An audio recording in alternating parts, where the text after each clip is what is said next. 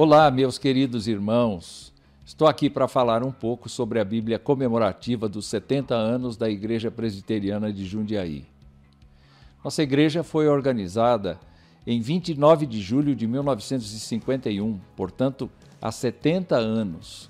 E de lá para cá, construímos uma presença sólida na cidade e na região. Para comemorar esta data, o Conselho mandou confeccionar 500 exemplares da Bíblia comemorativa dos 70 anos da IPJ.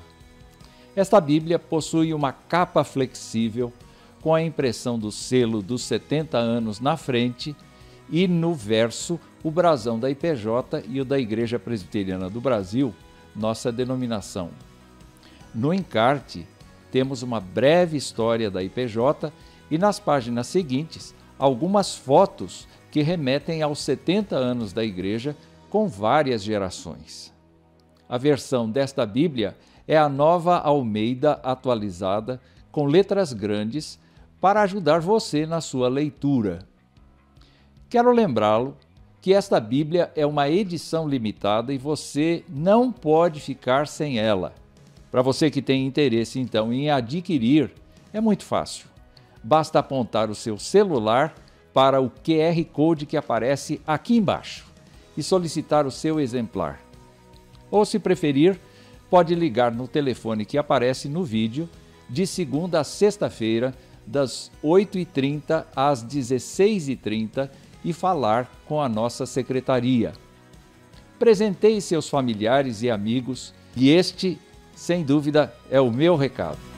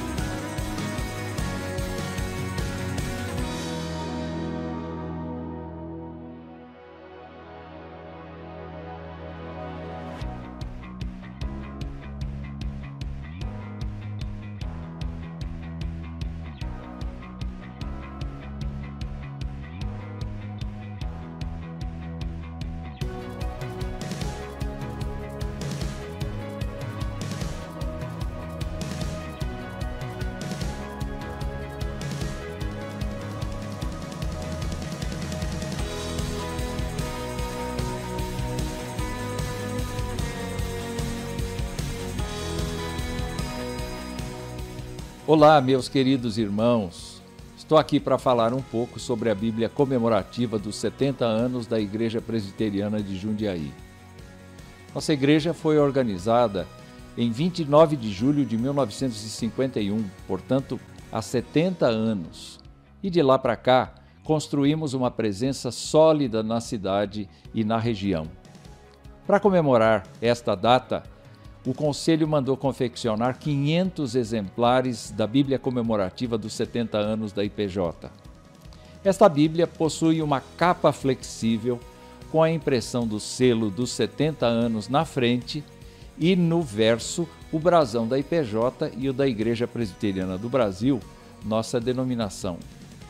No encarte, temos uma breve história da IPJ e nas páginas seguintes algumas fotos que remetem aos 70 anos da Igreja com várias gerações. A versão desta Bíblia é a nova Almeida atualizada, com letras grandes, para ajudar você na sua leitura. Quero lembrá-lo que esta Bíblia é uma edição limitada e você não pode ficar sem ela. Para você que tem interesse então em adquirir, é muito fácil. Basta apontar o seu celular para o QR Code que aparece aqui embaixo e solicitar o seu exemplar. Ou, se preferir, pode ligar no telefone que aparece no vídeo de segunda a sexta-feira, das 8h30 às 16h30 e falar com a nossa secretaria. Presenteie seus familiares e amigos e este, sem dúvida, é o meu recado.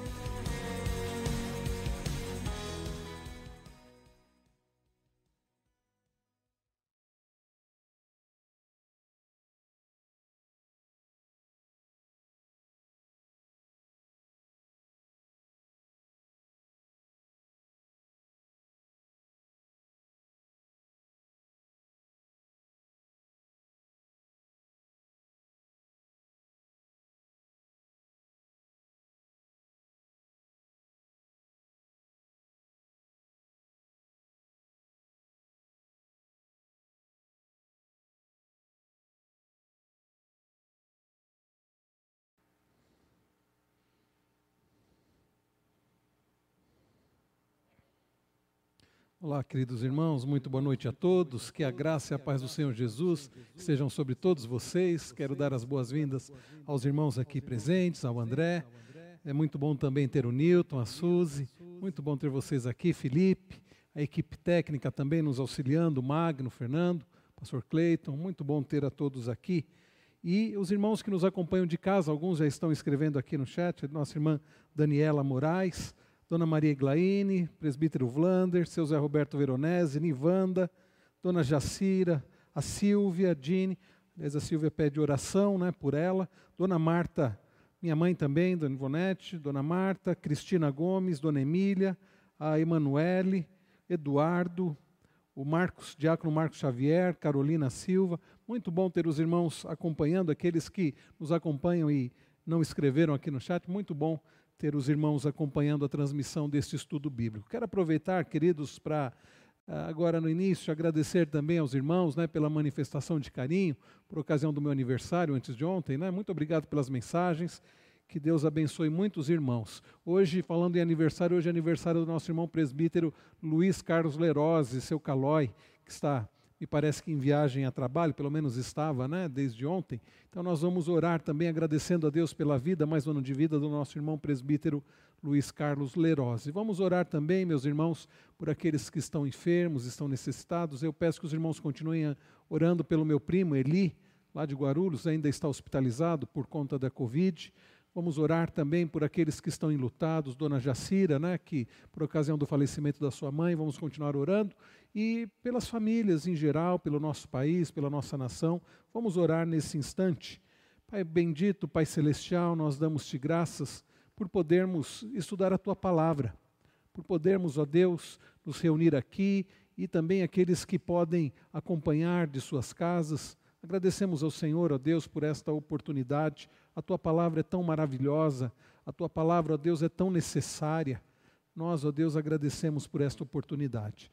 Antes, ó Deus, de, do início deste estudo, pelo qual nós rogamos a orientação do Senhor, nós queremos colocar diante do Senhor os nossos pedidos de oração, oramos, ó Deus, em favor daqueles que estão adoentados, estão enfermos, estão acamados, em favor daqueles que estão padecendo, ó Deus, por sofrimento emocional ou também por privação material. Pedimos, ó Deus, por aqueles que estão desempregados, pedimos por aqueles que estão em conflito, pedimos, ó Deus, por aqueles que não servem ainda ao Senhor, que a tua graça e misericórdia os alcance em Cristo Jesus. Pedimos, ó Deus, pelas famílias desta igreja, que o Senhor fortaleça as famílias. Pedimos, ó Deus, por aqueles que estão enlutados, quantas famílias ainda sofrendo, quantas famílias pranteando, chorando a morte de entes queridos. Pedimos, ó Deus, pela nossa nação. Tem misericórdia, ó Deus, da nossa nação. Oramos pelos governantes, como a tua palavra nos ensina, que o Senhor dê sabedoria e use a vida dos governantes para que tenhamos uma vida em paz, uma boa vida aqui, mas que nada, ó Deus, nos impeça, independente das circunstâncias, de sermos igreja fiel, servirmos ao Senhor para a tua glória. Também, ó Deus, agradecemos mais um ano de vida que o Senhor concede ao teu servo, o presbítero Luiz Carlos Leirose, seu Calói. Agradecemos pela bênção que ele é em nossa igreja, que o Senhor continue abençoando, guardando a vida dele, e agradecemos pelos demais que também aniversariaram, vão aniversariar ainda nesses dias. Tudo isso, ó Deus, nós pedimos gratos no precioso e santo nome de Jesus, o nosso amado Senhor e Salvador. Amém. Irmãos, antes de iniciarmos o estudo, eu quero também dar um aviso, vai que eu me esqueça depois, né, Magno? Nosso irmão Magno, Diácono Magno, pede para avisar que é, já, ele já, está, já preparou, juntamente com o reverendo Wilson, né, o terceiro módulo do curso para oficiais. Este, queridos, é um curso que nós desenvolvemos e o reverendo Wilson está à frente, gravando os vídeos, nosso irmão Magno editando, preparando tudo, para que os homens da nossa igreja possam estar preparados para assumir a liderança da nossa igreja. Nossa igreja, ela tem oficiais. A Igreja Presbiteriana do Brasil, ela é, tem oficiais, diáconos, presbíteros, presbíteros docentes, pastores e presbíteros regentes, os presbíteros que administram e auxiliam o pastor no pastoreio da igreja. E nós, irmãos, temos entendido a importância que é muito importante, a necessidade dos homens da nossa igreja estarem preparados. Por isso, o desenvolvimento deste curso é um curso totalmente é, é, online, ou seja, você pode ah, acessar no site da nossa igreja e então você pode se inscrever para este curso, você pode acessar os vídeos e, as, e assistir aos vídeos conforme você tem tempo. Então, faça isso. Queremos ter homens preparados para que, quando tivermos eleições, primeiro aqueles que já são oficiais, né, estejam preparados, e para aqueles que desejam se tornar oficiais na nossa igreja. Então, não deixe de participar. Se você deseja né, ser um oficial da igreja, participe e assista aos vídeos. Muito bem, queridos, nós estamos falando sobre o tema tempo de confiança. Os irmãos vão verificar os slides, né? nós vamos passar aqui, confiando em Deus em uma sociedade pós-cristã. Temos vivido, queridos, dias muito difíceis, não é verdade? Temos vivido dias em que muitos têm entrado em desespero e muitos estão em busca de algo para se agarrar, como alguém que está à deriva, como alguém que está no mar e está se afogando e precisa se agarrar a alguma coisa, muitos estão procurando alguma coisa para se agarrar. Alguns têm buscado se agarrar na esperança de uma melhora no quadro de saúde do mundo, no quadro econômico do mundo, então estão se agarrando na esperança de que as coisas vão melhorar. Afinal de contas, muita gente já se vacinou, então há uma grande esperança de que a coisa melhore. Outros estão se agarrando no fato de que é, quem tem dinheiro pode ter mais segurança. Então, pessoas que se agarram ao, à sua conta bancária, aqueles que têm dinheiro, que se agarram a bens materiais, outros estão se agarrando em outras pessoas, acreditando que outros poderão ajudá-los. Sabe, queridos, ah, tudo isso é muito preocupante porque dinheiro nenhum nesse mundo, bem material nenhum nesse mundo, esperança de melhoria nenhuma, pessoa alguma, a não ser o próprio Deus, pode nos dar verdadeira segurança, verdadeira alegria, verdadeira paz. Então, se você precisa de confiança, você precisa depositar toda a sua confiança em Deus. Foi o que nós vimos no nosso primeiro estudo, a confiança em Deus. Aprendemos sobre a confiança na palavra de Deus Vimos isso na semana passada. E hoje, queridos, o tema do nosso estudo é confiança em Cristo. Confiança em Cristo. E nós vamos começar falando sobre os benefícios que temos em Cristo. É, no livro, num livro chamado Nossa Suficiência em Cristo, do pastor norte-americano John MacArthur Jr., ele conta uma, uma história né, de, envolvendo um amigo, um pastor amigo dele, bastante interessante. Ele conta, Felipe, que ele tem um amigo que pastor que estava fazendo uma série de palestras nos Estados Unidos, entre Carolina do Norte e, Carolina do Sul, e aquele pastor ficou hospedado na casa de alguns irmãos, de onde ele saía quase que todas as noites para dar as palestras nas igrejas. E em determinado, determinada semana, determinado dia, ele tinha que ir para uma cidade que estava algumas horas da casa daqueles seus, uh, daqueles, daquela família que o hospedava. Então ele disse: Olha, uma família dessa igreja vai vir me buscar e eu vou chegar tarde, vou chegar por volta da meia-noite. Então ele saiu tranquilo, ele se despediu daquela família que estava abrigando ele e foi. Foi com ah, aquele grupo da igreja. E de fato acabou a palestra, ele ficou ali, sabe como é que é, né, André? Aquela coisa de depois da palestra a gente fica conversando e toma um cafezinho. Quando ele chegou na casa daquela família que o estava hospedando, já era mais de meia-noite. Mas ele viu a luz acesa da porta, ele disse para aqueles irmãos que eh, haviam levado ele até ali de carro, ele disse: "Olha, podem voltar, vocês ainda têm uma viagem longa e a luz está acesa, provavelmente eles estão acordados para me esperando para abrir a porta". Bem, ele chegou lá, bateu na porta e nada. Ninguém saiu. E ele bateu mais forte e ninguém saiu. Ele foi então pelos fundos, bateu na porta dos fundos e ninguém saiu. Era uma noite fria, mais de meia-noite, muito frio. Ele disse: agora o que eu faço? Acho que eu vou no vizinho e de lá eu peço para usar o telefone para ligar para essa família. Aí depois ele pensou melhor, disse: não é bom incomodar pessoas que eu nem conheço, mais de meia-noite. Ah, eu vou procurar um telefone público. E ele saiu então caminhando pela, pela rua, né? e, e ele então, num determinado ponto ali, ele escorregou na grama e foi cair justamente num meio metro de água, uma água gelada, ele quase congelou ali. E ele conseguiu se levantar dali, foi se arrastando, foi andando, até que ele viu uma placa luminosa, era um hotel. Ele entrou naquele hotel, ele acordou o proprietário, ele disse: Por favor, me deixe usar o seu telefone. Ele já estava bastante desgastado, bastante molhado, bastante gelado. Aí ele conseguiu ligar para os seus uh, anfitriões. Ele disse assim: Olha, eu voltei para casa, vocês não abriram a porta, eu estou aqui num hotel, é, estou longe, vocês, você pode vir me buscar. E o irmão disse assim: Mas, pastor, por que, que o senhor não pegou a chave que eu lhe dei? Eu, eu lhe dei a chave, o senhor colocou no paletó do seu casaco.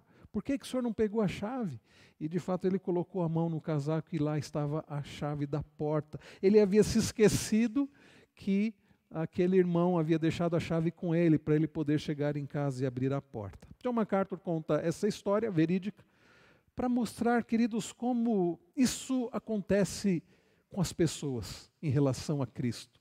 Nós temos benefícios em Cristo, nós temos bênçãos em Cristo. Aqueles que estão em Cristo têm tantas bênçãos, mas nós somos como aquele homem que está com a chave no bolso do paletó e ficou passando frio, ficou sofrendo, não abriu a porta. Queridos, em Cristo Jesus nós temos muitos benefícios, mas por vezes estamos nos agarrando à psicologia, estamos nos agarrando à força do homem, estamos nos agarrando e colocando a nossa esperança e confiança na nossa própria força, estamos colocando a nossa esperança e confiança na força do outro, estamos colocando a nossa confiança e esperança nas situações, nas circunstâncias, no governo, num possível outro governo, em tantas coisas, em pessoas, e somos como aquele homem com a chave no paletó mas sem conseguir abrir a porta, sem abrir a porta e sofrendo. Sabe por quê, queridos?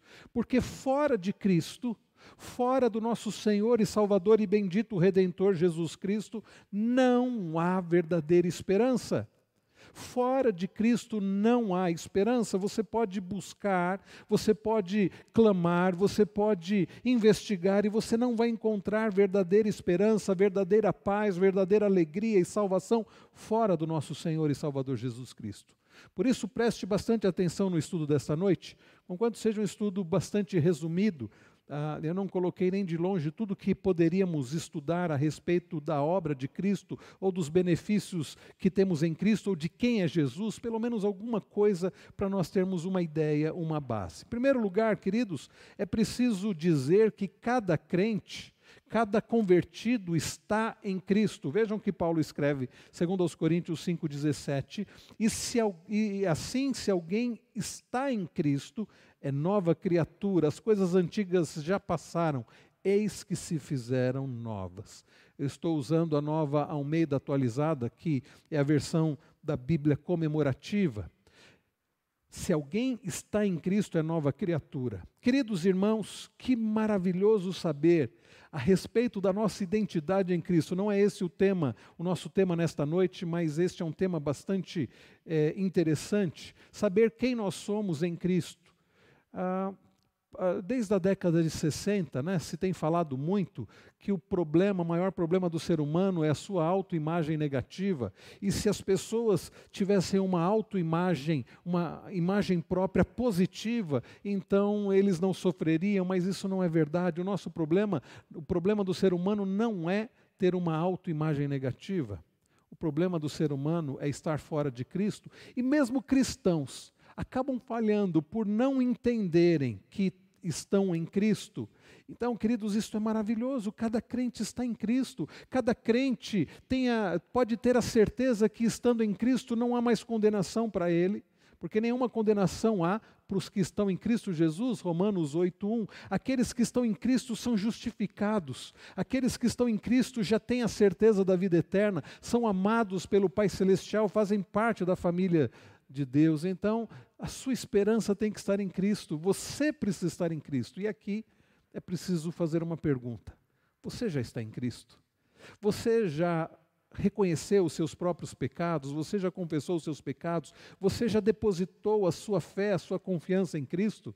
Somente aqueles que é, têm ao Senhor Jesus como seu Senhor e Salvador estão em Cristo, e se alguém está em Cristo é nova criatura. Você é uma nova criatura, as coisas antigas já passaram, ou você continua na prática dos pecados, dos antigos pecados, ou ah, não são antigos porque você continua na mesma prática. Uma das grandes bênçãos, então, daqueles que pertencem a Cristo é que eles estão em Cristo, e se estão em Cristo, Cristo está em cada crente. O apóstolo Paulo, ao escrever Colossenses 1,27, diz: A estes Deus quis dar a conhecer a riqueza da glória deste mistério entre os gentios, que é Cristo em vocês, a esperança da glória. Que maravilhoso saber que Cristo está em nós. Através do Espírito Santo, nós temos, queridos, a certeza de Cristo em nós, a esperança da glória, Cristo em nós. É por isso que nós devemos depositar a nossa confiança em Cristo, se Ele está em nós, se é que Ele está em você.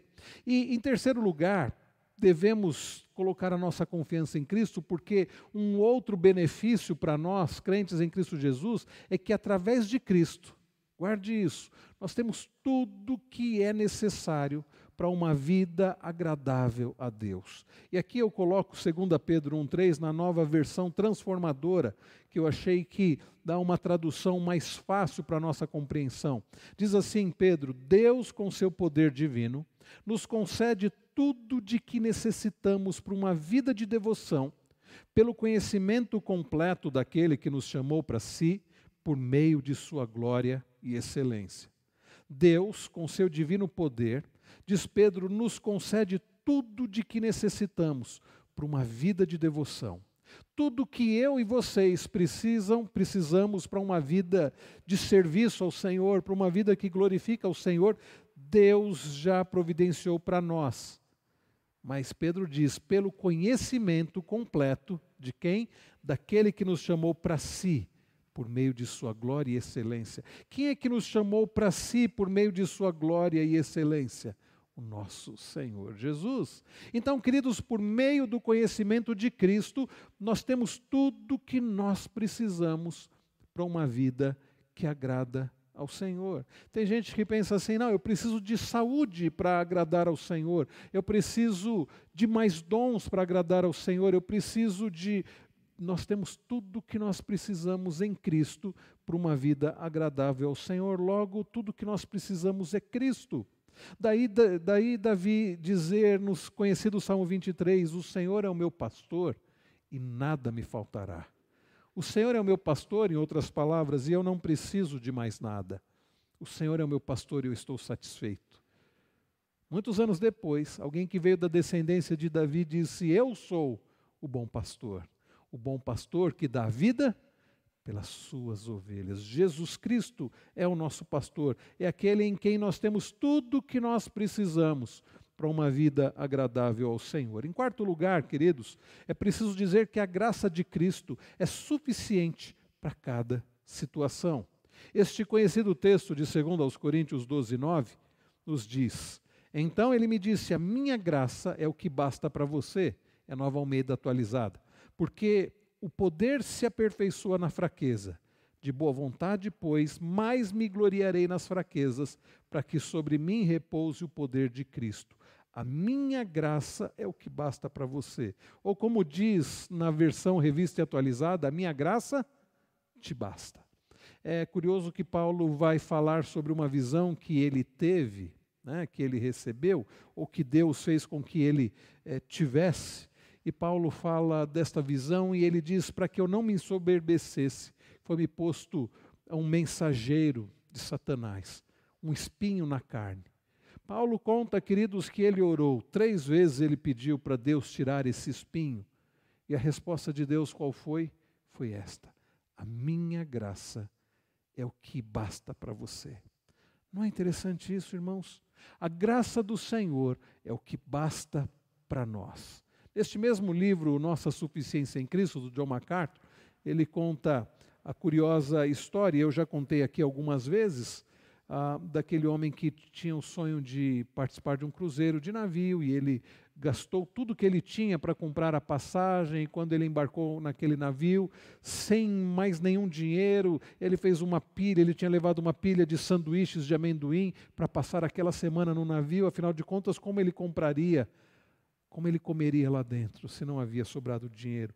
E de, depois de dois ou três dias, aquele homem já não aguentava mais comer sanduíche de pasta de amendoim, até que ele segura no braço de um garçom e diz assim: pelo amor de Deus, o que eu preciso fazer para comer um pouco dessa comida? Afinal de contas, num navio desses de cruzeiro, é cheio de. Eu ouvi falar, viu, Newton? Nunca participei de um cruzeiro, mas ouvi falar que é cheio de restaurantes, né? Os irmãos já participaram de um cruzeiro de navio? Não cheio de restaurantes tal. E ele vendo tudo aquilo e o dia inteiro, o garçom passando com bandeja, as pessoas comendo tudo do bom e do melhor, ele já desesperado perguntou: "O que eu preciso fazer para comer um, para você me dar um pouco dessa comida?" O garçom disse: "Mas por que, meu senhor? O senhor não comprou a passagem?" Ele disse: "Sim, comprei." Então, meu senhor, é tudo incluso. Veja, um homem comendo sanduíche de pasta de amendoim, podendo comer tudo do bom e do melhor ali. E, queridos, o John MacArthur conta que é, exatamente faz essa aplicação que quando o Senhor diz a minha graça te basta, nos ensina que nós temos a graça do Senhor que é suficiente para as nossas vidas, mas nós agimos como aquele homem. Ficamos tentando resolver os problemas, encontrar conforto, alegria e paz em coisas que não podem nos dar, nem conforto, nem esperança, nem alegria em paz, porque só Cristo e a graça de Deus em Cristo pode nos dar. Então nós temos a graça de Deus em Cristo e não usufruímos dessa graça. Queridos, a graça de Cristo é suficiente para cada situação. Eu não sei o que você tem passado. Alguns possivelmente estejam passando crises no casamento, ou quem sabe no emprego, ou quem sabe problemas de saúde. Ah, o que a Bíblia nos diz é que existe graça de Deus suficiente em Cristo Jesus para lidarmos com estas questões. Não é que Deus vai mudar as circunstâncias, não é isso, mas que existe graça de Deus suficiente é, para as nossas vidas para podermos ser sustentados com paz, com alegria, com confiança nas situações, nas circunstâncias difíceis. Deus não tirou o espinho na carne de Paulo. Não sabemos o que era aquele espinho. Não sabemos exatamente do que se tratava. Alguns acham que era um problema de saúde, outros acham que acreditam que era alguém que perseguiu o apóstolo Paulo, outros têm outras teorias, especulação, a Bíblia não diz, não vamos ficar aqui especulando porque não podemos dizer nada com certeza.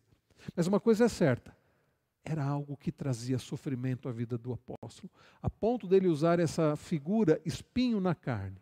Se você já sofreu com espinho, você sabe o que Paulo estava dizendo. Mas Deus diz para ele: eu não vou tirar esse espinho, eu não vou remover o sofrimento, porque existe a minha graça que é suficiente para que você viva sustentado, com alegria, com paz, com fortalecimento, mesmo no sofrimento. O ímpio não tem isso.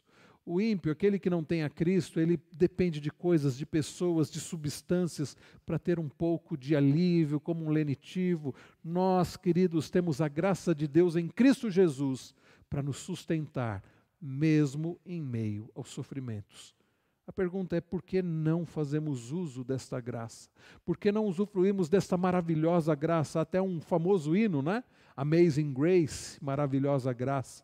Quem escreveu este hino foi um homem, né, John Newton, que uh, antes tinha sido um, alguém que havia uh, trabalhado com transporte de pessoas escravas havia trabalhado num navio de escravos e ele então usou parte da sua vida para transportar pessoas que eram feitas escravas. E depois da sua conversão, muito arrependido por tudo que ele havia feito, ele entende a graça do Senhor e ele escreve este maravilhoso hino Amazing Grace, um dos mais conhecidos de todo o mundo, maravilhosa graça. Queridos, a graça de Deus suficiente para as nossas vidas. No domingo passado eu falava sobre pessoas que carregam culpa, pessoas que não sabem lidar com a culpa. Como é bom saber que assim como para Newton foi a graça do Senhor foi suficiente para que ele pudesse ser perdoado e liberto da culpa, também é para mim e para a sua vida. Nós temos, existe graça de Deus suficiente em Cristo para sermos libertos da culpa, do medo, da ansiedade, Dinheiro não resolve o problema da ansiedade, pessoas não resolvem o problema de ansiedade, drogas não resolvem. Aliás, é muito comum nos nossos dias, os psiquiatras vão recomendando as drogas, os, uh, os remédios, né? talvez a palavra droga possa soar muito pesado ao seu ouvido, né? é melhor dizer remédio os remédios que as pessoas tomam vai trazendo um certo alívio, mas não resolve o problema. Pessoas com síndrome do pânico, com depressão, com ansiedade, vejam, coisas que eu não estou me referindo a problemas de fato orgânicos, estou dizendo problemas por causa de situações, né? Eu estou me referindo, por exemplo, a uma depressão causada por um desequilíbrio químico. Nós não somos contrários ao uso de medicação, de remédio. O problema é quando a raiz da questão não é, é orgânica e a pessoa fica tomando remédios apenas para trazer um certo alívio. Porque o remédio pode dar um alívio, não, mas não vai resolver o problema da culpa, não vai resolver o problema do medo, não vai resolver o problema do desespero do coração da pessoa. A minha graça te basta, diz o Senhor para o apóstolo Paulo. Quinto lugar, queridos, em Cristo nós somos abençoados com toda sorte de bênçãos espirituais, é o que Paulo escreve em Efésios 1:3, bendito seja o Deus e Pai de nosso Senhor Jesus Cristo que nos abençoou com todas as bênçãos espirituais nas regiões celestiais em Cristo. O Reverendo Hernandes tem um, um, sermão, se você quiser, depois você pode procurar na internet. O povo, o povo de Deus, o povo mais rico deste mundo. E ele trabalha isso, né, que o povo de Deus é o povo mais rico deste mundo, não materialmente falando, mas por causa das bênçãos que temos em Cristo Jesus, como a paz, como a alegria, a certeza da salvação. Isso, meus irmãos, é a maior riqueza, porque dinheiro não pode trazer paz, não pode trazer a, a, o alívio verdadeiro da culpa, não, não pode. Ah, e ah, teríamos muitas outras bênçãos para falar em Cristo Jesus, mas eu quis separar um tema para falarmos aqui hoje porque se nós não entendermos quem é Jesus Cristo, nós não vamos confiar. Vocês não confiariam em alguém que vocês não conhecem. É muito difícil, não é? Confiar em alguém que a gente não conhece. Eu penso, queridos, que um dos grandes problemas dentro da própria igreja cristã seja o fato de que cristãos não conhecem aqueles que, ele diz, que eles dizem que é o seu Senhor. Não conhecem a Jesus. É interessante que nos dias de Jesus, seus discípulos também andaram com ele, viram muitas coisas, mas parece que não sabiam quem Jesus era. Né? Ah, e muitos hoje também não sabem quem é Jesus. E é por isso que preferem confiar numa outra pessoa, por vezes até um ímpio, para dar conselhos sobre como ele deve agir no casamento, como ele deve educar os filhos, como ele deve lidar com as emoções. Preferem confiar num, numa pessoa que não teme a Deus do que na palavra de Deus, do que no próprio Senhor Jesus Cristo, porque de fato não conhecem quem é Jesus. E a pergunta fica: quem é Jesus Cristo, meus irmãos? Dentre tantas informações, verdades bíblicas, eu separei algumas delas. Em primeiro lugar, queridos, e nós poderíamos ver isso também em João 1, né, que diz que no princípio era o Verbo, o Verbo estava com Deus e o Verbo era Deus. Jesus Cristo é Deus. Colossenses 1,15. Eu separei aqui Colossenses 1, de 15 em diante. Olha só o que diz: Ele é a imagem do Deus invisível, o primogênito de toda a criação. Jesus Cristo, diz o apóstolo Paulo, é a imagem do Deus invisível, o primogênito de toda a criação. É curioso que Deus cria o homem e a Bíblia diz que Deus criou o homem à sua imagem e semelhança. O que aconteceu tempos depois, Gênesis 3, o homem pecou, Adão pecou. E com isso a imagem foi desfigurada. E Deus deseja ter representantes visíveis dele, que é um Deus invisível. E Deus envia seu filho. Anos depois, Deus envia Jesus Cristo, que é a imagem do Deus invisível. Imagem do Deus invisível significa, meus irmãos, que ele é o próprio Deus. Eu acho muito interessante a frase que Reverendo Hermes tem usa no seu livro Eu creio no Pai, no Filho e no Espírito Santo. Ele diz assim, ao tratar a respeito da pessoa do nosso Senhor Jesus Cristo, ele diz: muitos se referem a Jesus como um grande profeta, como no Islã é dito, né? Os muçulmanos se referem a Jesus como um grande profeta, outros se referem a Jesus como um espírito muito iluminado, como os espíritas, outros se referem a Jesus como tendo sido, tendo sido um grande líder, outros se referem a Jesus como tendo com muitas qualidades. Reverendo Hermesen diz acertadamente: nenhuma definição que não seja que ele é o próprio Deus, qualquer outra definição a respeito de Cristo que não seja que ele é o próprio Deus, é na verdade uma ofensa a Cristo chamá-lo de grande profeta, espírito iluminado, um grande líder, qualquer uma dessas definições vai ser uma, uma, uma ofensa a Cristo, porque na verdade Cristo é o próprio Deus. Jesus Cristo é o próprio Deus, é a imagem do Deus invisível, como João diz, no princípio era o Verbo, o Verbo estava com Deus e o Verbo era Deus. Por que é que você prefere confiar em você mesmo? ao invés de confiar naquele que é o próprio Deus? Por que confiar na força do homem, daquela pessoa que talvez até seja bem intencionada, mas que não é o próprio Deus? Por que confiar em circunstâncias, em situações, e deixar de confiar no próprio Deus, que é Jesus Cristo? Ele é a imagem do Deus invisível. Mas o texto também diz: ele é o primogênito de toda a criação. Jesus Cristo, ele é preeminente. Significa, meus queridos irmãos, que Ele é o primogênito de toda a criação. Jesus Cristo não foi criado. Algumas seitas ensinam que Jesus ele foi criado, que ele é um Deus menor. Os testemunhos de Jeová dizem isso. Jesus Cristo é um Deus menor. Existe Jeová, o Pai, o Deus verdadeiro, e existe Jesus Cristo, que eles fazem uma série de elogios, mas que na verdade, como diz o reverendo Hermes, tem, soam mais como ofensas porque eles não creem em Jesus como sendo o próprio Deus. Aquele que, depois de Tomé, o incrédulo, depois de Tomé ver e tocar nas marcas de Jesus, Tomé dizer assim: Senhor meu e Deus meu. Jesus Cristo, queridos, é o próprio Deus e é o primogênito de toda a criação. Jesus Cristo sempre existiu. Ele diz: Antes de Abraão existir, eu sou. Jesus sempre existiu. Também, queridos, em terceiro lugar, Jesus Cristo é o Criador de todas as coisas. Assim como lá em João 1 diz: tudo que foi sem ele nada do que foi feito se fez. Aqui em Colossenses 1, agora no verso 16, Paulo diz: "Pois nele foram criadas todas as coisas, nos céus e sobre a terra, as visíveis e as invisíveis, sejam tronos, sejam soberanias, quer principados, quer potestades, tudo foi criado por meio dele e para ele. Queridos irmãos, pensem que aquele que havia sido preso, aquele no qual colocaram uma coroa de espinhos, aquele que os soldados romanos cuspiram, escarneceram, Estava ali diante daqueles homens o próprio Deus, aquele pelo qual todas as coisas vieram a existir. Já pararam para pensar nisso?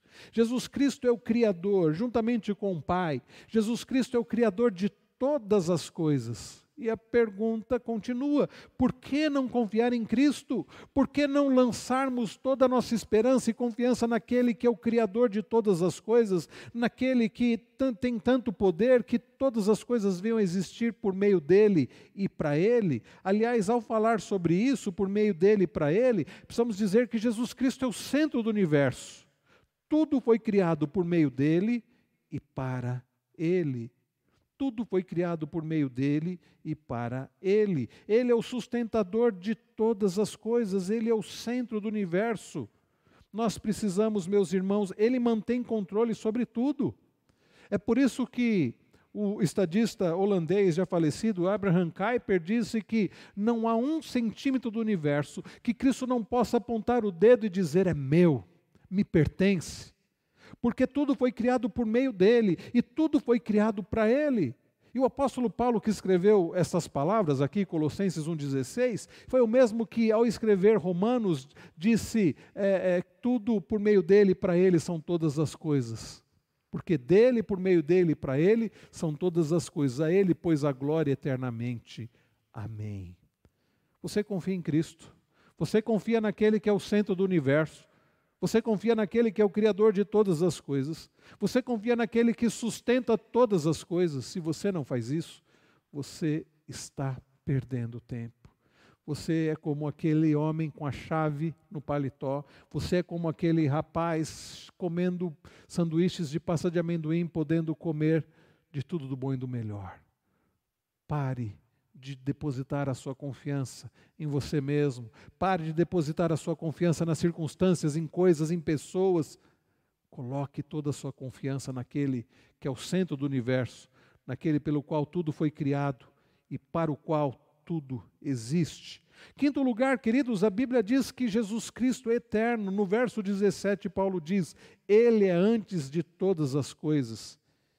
E ele diz mais: Nele tudo subsiste. Além de Cristo ser eterno, nele tudo subsiste, ou seja, Jesus Cristo é o sustentador de todas as coisas, ele mantém controle sobre tudo, nele tudo subsiste. Nada pode existir fora de Cristo. Você sabia disso? Os cientistas podem trazer as teorias das leis, uh, ok, mas por trás de tudo isso, meus irmãos, está Cristo. Por trás da existência de todo o universo está o próprio Senhor Jesus Cristo. No verso de número 18, então, Paulo diz que ele é a cabeça do corpo, que é a igreja, ele é o princípio, primogênito dentre os mortos, para ter a primazia em todas as coisas. Preste atenção no início deste texto. Ele é a cabeça do corpo, que é a igreja. Jesus Cristo é o Senhor da igreja, rei e doador da vida para a igreja. É por isso que a igreja deve servir a Cristo. A igreja não serve pastor, a igreja não serve a sociedade, acima de tudo, a igreja serve a Cristo. A igreja existe para a glória de Cristo. E a igreja deve fazer tudo conforme a vontade de Cristo, que é o cabeça, que é a cabeça.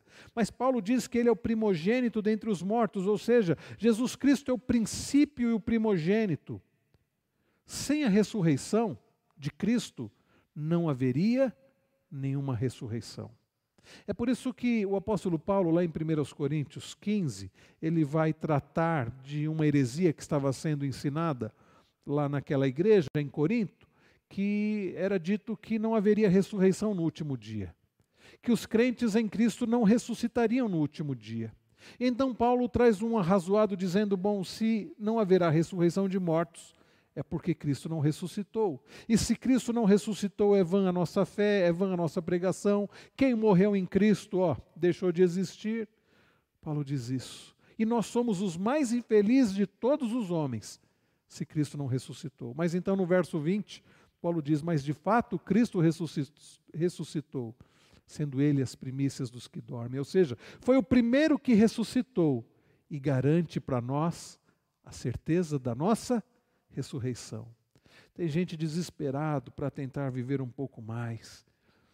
Mas o nosso, nós não precisamos temer a morte, Porque Cristo ressuscitou. Cristo é o princípio e o primogênito. Ele é o princípio e o primogênito dentre os mortos, nos garantindo que nós seremos ressuscitados. Eu e vocês, nós vamos morrer se Jesus não voltar antes. Mas a nossa esperança é que aquele que venceu a morte e ressuscitou dentre os mortos, ele irá nos ressuscitar e nós receberemos um corpo semelhante ao dele, ou seja, o nosso corpo será transformado em glória. É nisso que está a sua esperança? Ou você tem esperança nesta vida? Paulo disse: a nossa esperança em Cristo for apenas nesta vida, nós somos os mais infelizes de todos os homens. Sua esperança em Cristo é apenas para esta vida? Sua esperança em Cristo, sua esperança está nesta vida? Se está, você vai se frustrar. Não é difícil de você ficar ansioso, com medo, desanimado. Mas se a sua esperança em Cristo é além desta vida, se a sua esperança está em Cristo, o Cristo ressurreto que venceu a morte e nos garante a vida eterna, a ressurreição e um corpo glorificado, então você não precisa temer a morte, você não vai ficar ansioso, você não precisa ter medo. Ah, nono lugar, irmãos, Jesus Cristo é, é, supremo, incomparável. Verso de número 19, Colossenses 1,19. Porque Deus achou por bem que nele, em Cristo, residisse toda a plenitude. Significa que, sendo Jesus o próprio Deus, nele reside toda a plenitude do próprio Deus. Ele é supremo, ele é o incomparável. É nele que está a sua esperança. Décimo lugar, Colossenses 1:20. Jesus Cristo é o reconciliador de todas as coisas. Olha que maravilhoso Paulo diz. E que, havendo feito a paz pelo sangue da sua cruz, por meio dele, reconciliasse consigo mesmo todas as coisas, quer sobre a terra, quer nos céus. Como eu disse, irmãos, tem muita gente carregando culpa, tem muita gente à base de remédio por causa tentando resolver o problema da culpa, do medo, da ansiedade. Porque não há paz fora de Cristo. Para que haja paz, para que houvesse paz, foi necessário o próprio Deus, foi necessário o Cordeiro de Deus vir a este mundo e se dar em favor dos seus, derramar o seu precioso sangue e nos reconciliar com o próprio Deus e havendo feito a paz pelo sangue da sua cruz, você tem paz, você tem a Cristo, a sua esperança está no Cordeiro de Deus que tira o pecado do mundo. E por último, meus irmãos, Colossenses 1:20, podemos ver que Jesus Cristo é o pacificador e reconciliador. Ele diz: reconciliasse consigo mesmo todas as coisas, quer sobre a terra, quer nos céus. Quer sobre a terra, quer nos céus. Irmãos, quem é Jesus Cristo? É o próprio Deus. Quem é Jesus Cristo? É aquele que se entregou pelo seu povo, o bom pastor que dá a vida pelas suas ovelhas. Quem é Jesus Cristo? É aquele que tem todo o poder. Aliás, o próprio Jesus disse: Todo o poder me foi dado nos céus e na terra. Quem é Jesus? Você conhece a Cristo? A sua esperança está em Cristo. Você tem alegria o apóstolo Paulo diz lá em Filipenses 4: Alegrai-vos sempre no Senhor. Outra vez digo, alegrai-vos. A sua alegria está no Senhor. Jesus Cristo é a sua alegria. Jesus Cristo é a sua paz. Irmãos, antes de encerrarmos, eu quero compartilhar com vocês e meditar neste texto de Marcos 4. Esse é um texto que frequentemente eu menciono ele aqui porque é uma das passagens em que nós podemos ver a respeito do cuidado, do amor e do poder de Cristo. Naquele dia, sendo já tarde, Jesus disse aos discípulos: Vamos passar para outra margem. E eles, despedindo a multidão, o levaram assim como estava, no barco. E outros barcos o seguiam. Ora, levantou-se grande temporal de vento, e as ondas se arremessavam contra o barco, de modo que o mesmo já estava se enchendo de água. Aqui o contexto, meus irmãos, Jesus dá uma ordem para os discípulos: atravessar o chamado Mar da Galileia, que na verdade é um grande lago, Mar da Galileia. E por obediência a Jesus, eles entram no barco e outros barcos seguiam. E o texto diz que se levantou grande temporal. O barco já estava se enchendo de água. Na continuação do texto diz que Jesus estava na popa, dormindo sobre o travesseiro. Os discípulos o acordaram e lhe disseram: Prestem atenção na pergunta que os discípulos fazem para Jesus: Mestre, o Senhor não se importa que pereçamos? Percebem, meus irmãos, a pergunta?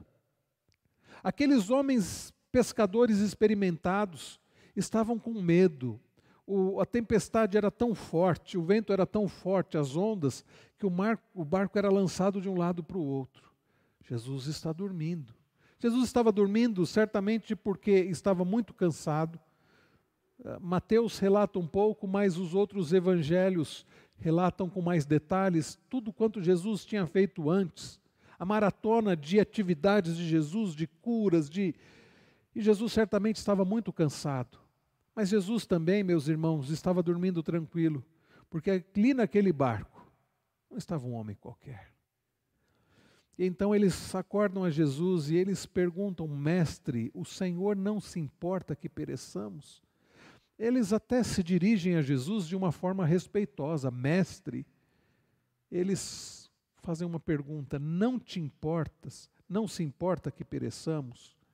O que, eles estão querendo dizer com isso, meus irmãos? que Jesus não se importava. Há muitos que acham que o Senhor é, um, é alguém que não se importa conosco. Há muitos que ainda não sabem quem é Jesus, não sabem do amor de Cristo, não sabem do poder de Cristo.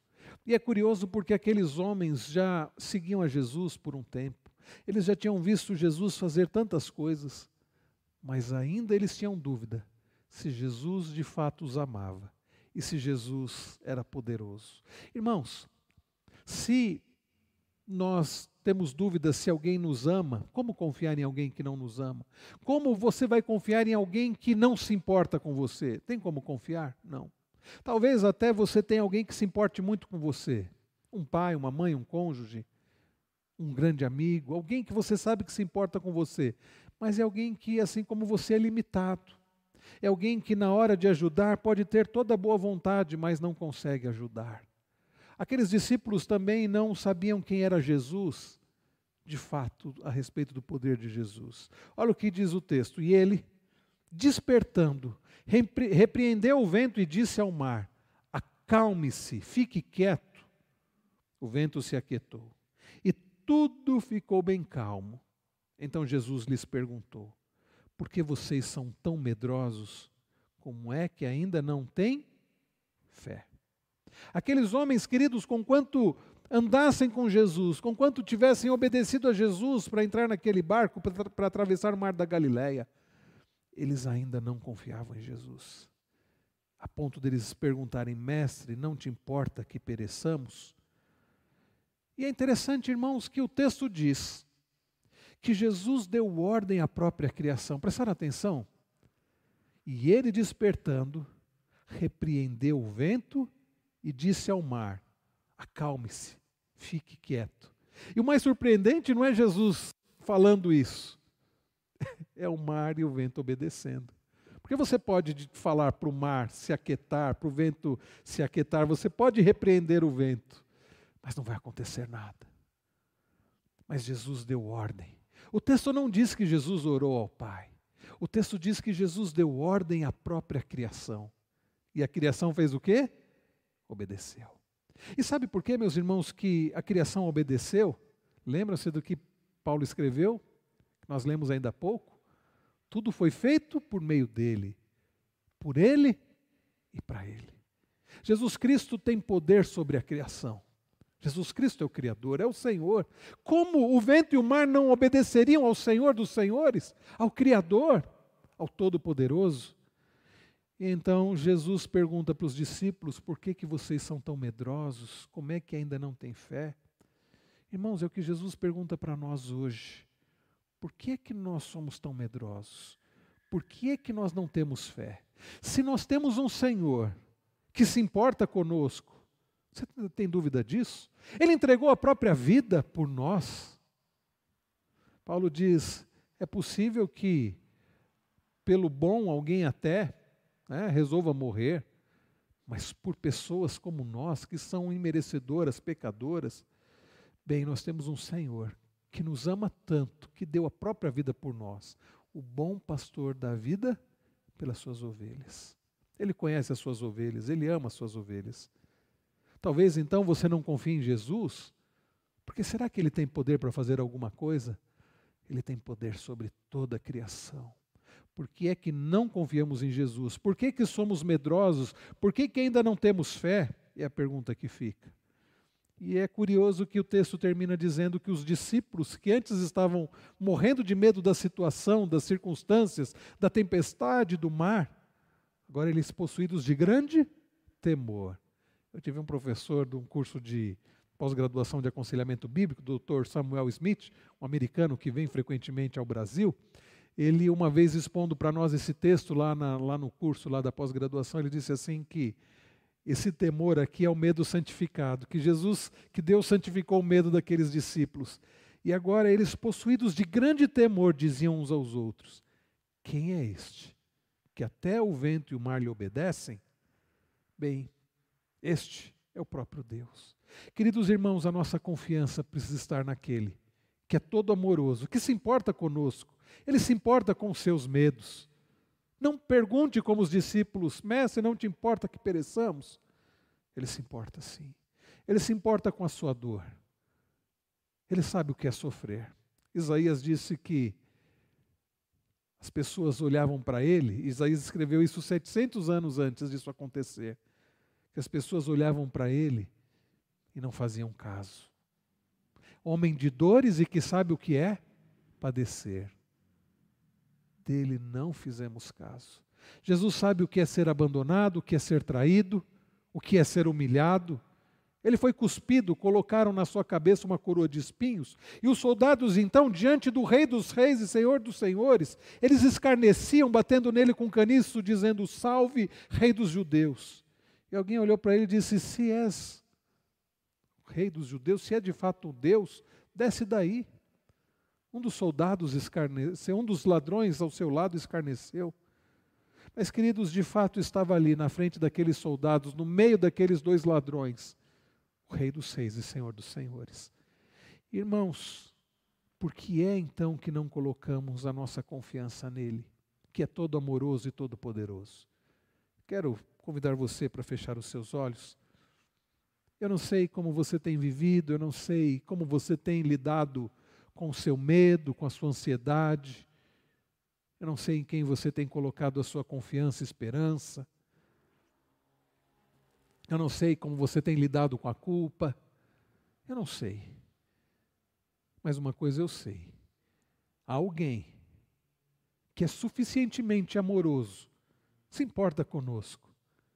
Alguém que é suficientemente poderoso. Ele é o Criador de todas as coisas. Ele tem domínio sobre tudo. E este alguém disse: Vinde a mim, todos que estáis cansados e sobrecarregados, e eu vos aliviarei. Aprendei de mim, que eu sou manso e humilde de espírito, e vocês vão encontrar descanso. Deposite a sua confiança em Cristo. A graça, existe graça suficiente de Deus em Cristo Jesus para a sua vida. Pare de buscar fora de Cristo paz, alegria, segurança. Peça ajuda a Deus e diga: Senhor, ajuda-me a depositar toda a minha confiança em Cristo, o Rei dos Reis e Senhor dos Senhores, aquele que nos ama e que tem todo o poder. Pai Celestial, eu quero agradecer ao Senhor por teu amado Filho Jesus Cristo aquele que é o Rei dos Reis e Senhor dos Senhores, aquele que o Senhor mesmo, ó Deus, colocou como um nome acima de todo nome. Senhor, eu quero agradecer porque em Cristo nós temos tudo que nós precisamos. Pai, perdoa-nos por que por vezes negligenciamos a tua graça em Cristo. Por vezes, ó Deus, deixamos de confiar em Cristo. Agimos como aqueles discípulos. Ficamos com medo das circunstâncias, mesmo tendo Jesus conosco. Há muitos que ainda não sabem quem é Jesus. Quem é aquele que até o vento e o mar lhe obedecem? Senhor, ajuda-nos a saber quem é Cristo. a viver para Ele, a sermos sustentados por Ele, termos nele mesmo a nossa alegria e paz. Possamos dizer, como o teu servo apóstolo Paulo, porquanto para mim o viver é Cristo o morrer é lucro. Abençoa o teu povo, Senhor. Ajuda-nos, ó Deus, a vivermos para Cristo e fortalecidos nele e para a glória dele. E é no nome dele que nós oramos gratos. Amém. Amém. Queridos, nós queremos agradecer aos irmãos que aqui estão, aos irmãos que nos acompanharam até agora pela internet. Queremos lembrar que eh, haverá programação dos jovens adolescentes. Eu creio que esse sábado, a, a dos adolescentes vai ser online, Cleiton? Então, a programação dos adolescentes, 18 horas online, programação dos jovens também. André, está sabendo aí da programação dos jovens ou não? Como é que está? Ah, no Eloy Chaves agora esse sábado, né? Ok, muito bem. E também, irmãos, próximo domingo, se Deus assim permitir, teremos o nosso o culto de louvor e adoração ao nosso Deus às nove da manhã, logo em seguida, estudo Escola Bíblica Dominical. Temos tido classe para os adolescentes, classe para as crianças, classe de catecúmenos e a classe única aqui para adultos e jovens. Também domingo às 19 horas, culto de louvor e adoração ao nosso Deus. Algum aviso mais, queridos irmãos? Nós já falamos, né, Magno, do, do módulo novo para curso de oficiais, já temos o terceiro módulo, mas algum aviso? Não? Então que Deus abençoe a todos, dando a todos um ótimo restante de semana, em nome de Jesus.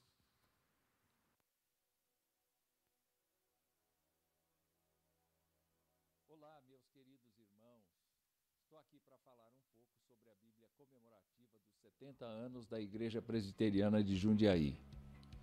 Nossa igreja foi organizada em 29 de julho de 1951, portanto, há 70 anos. E de lá para cá, construímos uma presença sólida na cidade e na região. Para comemorar esta data, o Conselho mandou confeccionar 500 exemplares da Bíblia comemorativa dos 70 anos da IPJ. Esta Bíblia possui uma capa flexível com a impressão do selo dos 70 anos na frente e no verso o brasão da IPJ e o da Igreja Presbiteriana do Brasil, nossa denominação. No encarte, temos uma breve história da IPJ e nas páginas seguintes algumas fotos que remetem aos 70 anos da Igreja com várias gerações. A versão desta Bíblia é a nova Almeida atualizada, com letras grandes, para ajudar você na sua leitura. Quero lembrá-lo que esta Bíblia é uma edição limitada e você não pode ficar sem ela. Para você que tem interesse então em adquirir, é muito fácil. Basta apontar o seu celular para o QR Code que aparece aqui embaixo e solicitar o seu exemplar. Ou, se preferir, pode ligar no telefone que aparece no vídeo de segunda a sexta-feira, das 8h30 às 16h30 e falar com a nossa secretaria. Presenteie seus familiares e amigos e este, sem dúvida, é o meu recado.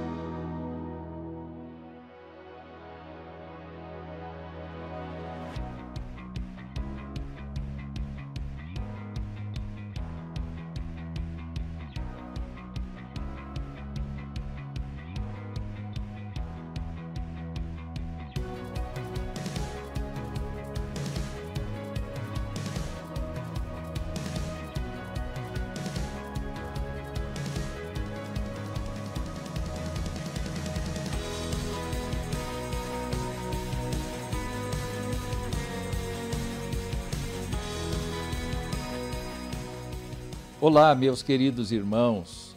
Estou aqui para falar um pouco sobre a Bíblia comemorativa dos 70 anos da Igreja Presbiteriana de Jundiaí. Nossa igreja foi organizada em 29 de julho de 1951, portanto, há 70 anos. E de lá para cá, construímos uma presença sólida na cidade e na região. Para comemorar esta data, o Conselho mandou confeccionar 500 exemplares da Bíblia comemorativa dos 70 anos da IPJ. Esta Bíblia possui uma capa flexível com a impressão do selo dos 70 anos na frente e no verso o brasão da IPJ e o da Igreja Presbiteriana do Brasil, nossa denominação. No encarte, temos uma breve história da IPJ e nas páginas seguintes algumas fotos que remetem aos 70 anos da Igreja com várias gerações. A versão desta Bíblia é a nova Almeida atualizada, com letras grandes, para ajudar você na sua leitura.